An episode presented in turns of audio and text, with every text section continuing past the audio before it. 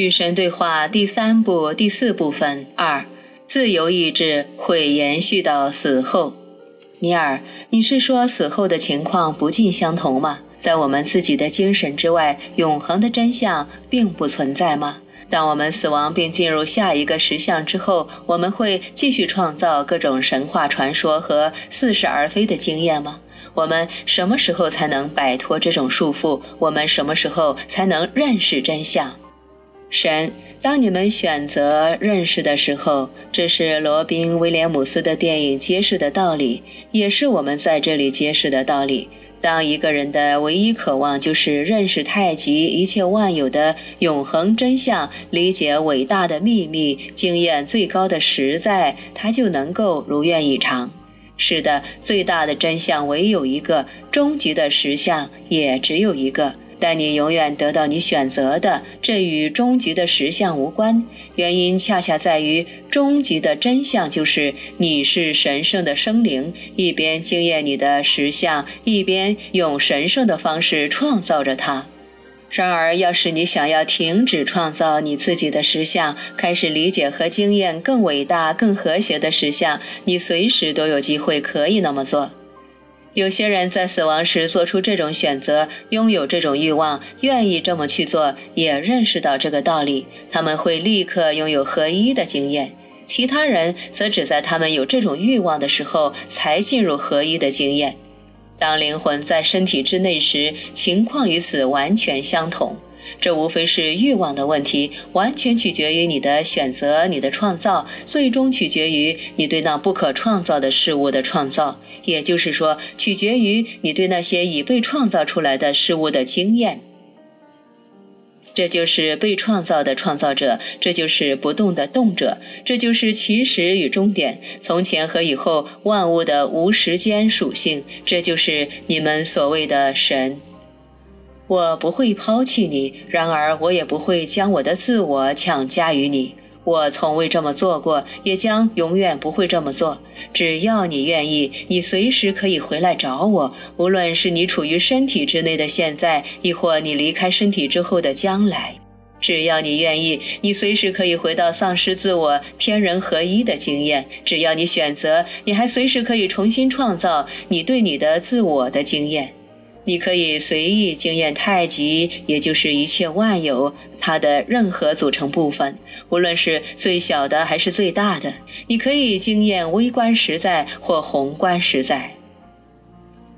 尼尔，我可以经验粒子或者岩石。神，是的，很好，你弄懂了。当你寄生于人类的身体，你经验到的是整体的一小部分，也就是说，微观实在的一部分。不过，它绝对不是最小的部分。当你寄居于身体之外的地方，有些人称之为灵界。由于视角的突变，你的能力得以增大，到时你将会突然意识到所有事物能够成为所有事物。你将会拥有宏观实在的事物观，这让你能够明白你现在无法理解的道理。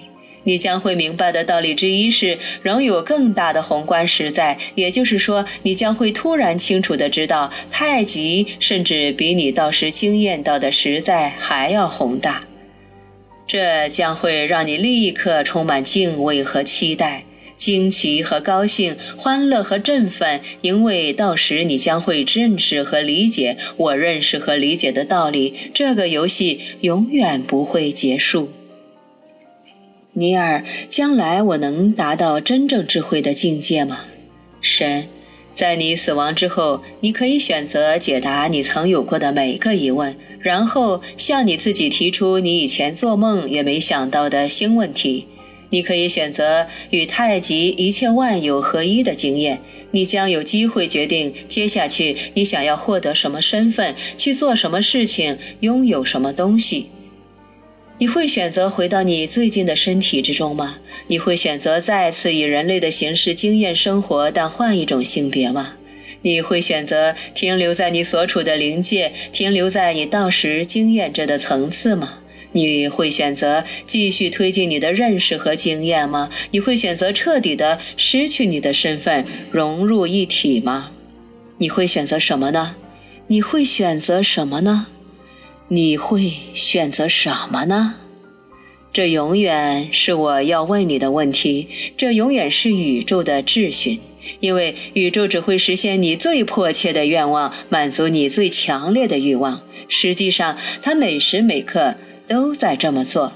你和我的区别就在于，你并没有意识到这一点，而我意识到了。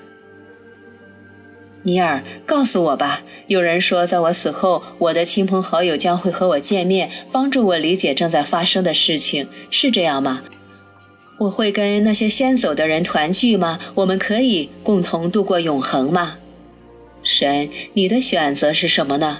你会选择让这些事情发生吗？是的话，他们就会发生。尼尔，好吧，这下我糊涂了。你是说我们所有人都有自由意志，而且这种自由意志甚至会延续到我们死后吗？神，是的，这是我的意思。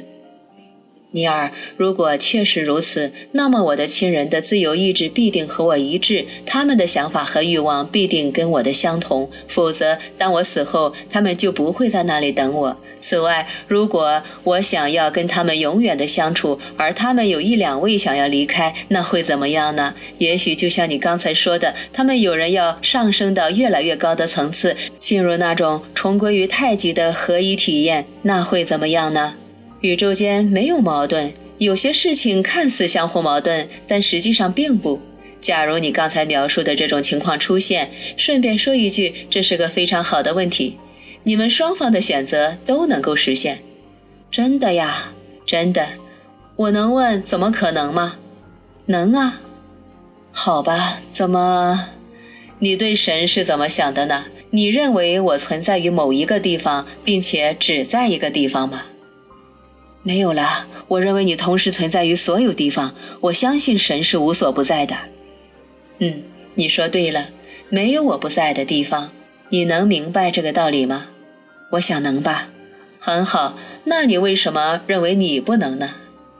因为你是神呢，我只是凡人。我明白了，原来我们还停留在只是凡人这个问题上。好吧，好吧，为了便于讨论，我就假设我也是神，或者至少是以与神相同的材料制造出来的。那么你是说我也能够同时处于所有地方吗？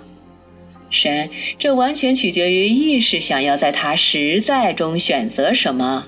在你所谓的灵界，凡是你想象得到的，你都能经验得到。喏，假如你想要经验到你自己是一个灵魂，在某个时间处于某个地方，你可以做得到。然而，假如你希望你的灵体获得比这更大的经验，在某个时间处于一个以上的地方，你也可以做得到。这是因为时间和地方实际上都只有一个，而你永远处在其中。因此，你可以随意经验其中的任何部分或者几个部分，这随你选择。